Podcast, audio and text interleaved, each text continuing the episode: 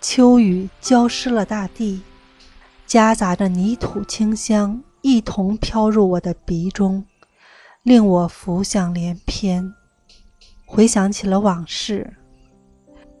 秋，本应是红叶烂漫、登高野炊的好季节，亦或是轻雨微虚、沉吟感慨的季节。可随着“砰”的一声，与家人闹翻。这份回忆便永隔于门外。拉开门，一股风连忙从四面八方钻入了我的外衣，重重的打了个寒战。我感到了恐惧。面对未知的黑夜，我只得攥紧了衣角。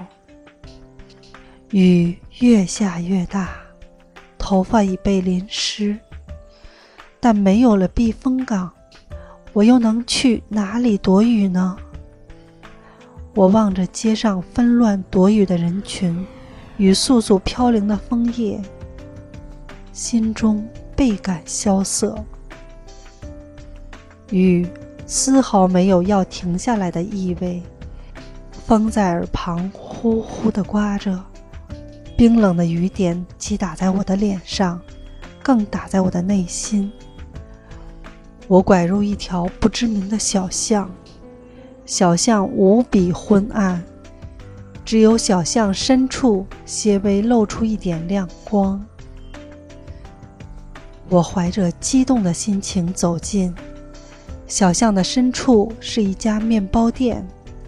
推门走进，一股浓郁的小麦气息迎面而来，温暖好似家的感觉。又唤起了我的记忆。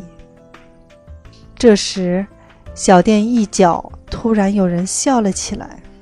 走近一看，有一位四十多岁的女人，想必是店主了。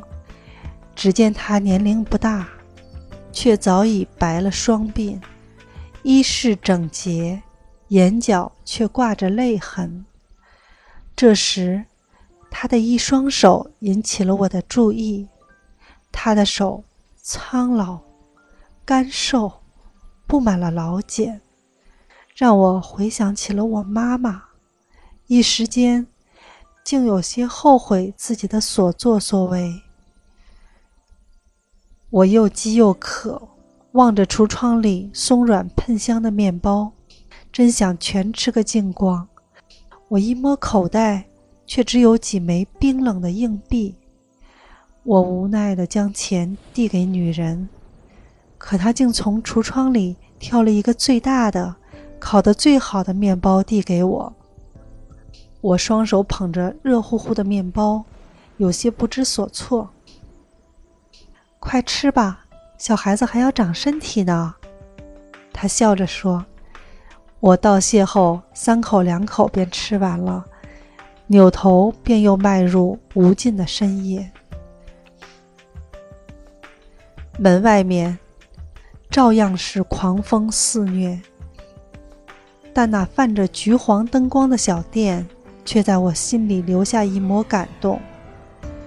正回想着，身后却传来一阵急促的脚步声，是店主。小朋友，小朋友，他大声喊着，划破了深夜的宁静。我走上前。他连忙将一件雨衣披到我身上，又絮絮叨叨地说：“天冷了，冻坏了，你妈妈该多着急呀！你呀，真像我女儿。要是没出那事，她应该和你一样大了吧？我女儿……”女人突然哽咽了，她抹了一把眼角，说：“那天这雨下的呀，和今天一样大。”我俩闹翻后，他就跑出去了。可谁知遇上了车祸。等我赶到后，早已……女人泣不成声，再抬头，早已眼泪纵横，不说话，只是用她那双老茧的手紧紧攥着我，仿佛攥着她孩子那双白嫩的小手。我忙安慰道：“地上每死一个人，天上就会多一颗星。也许有一天，你会发现一颗星格外的闪耀，那正是你女儿在向你微笑呢。”女人说道：“是啊。”于是我开了这家店，希望给赶夜路的人指条明道。傻孩子，你以后可要好好珍惜与家人在一起的时光哦，别像我一样。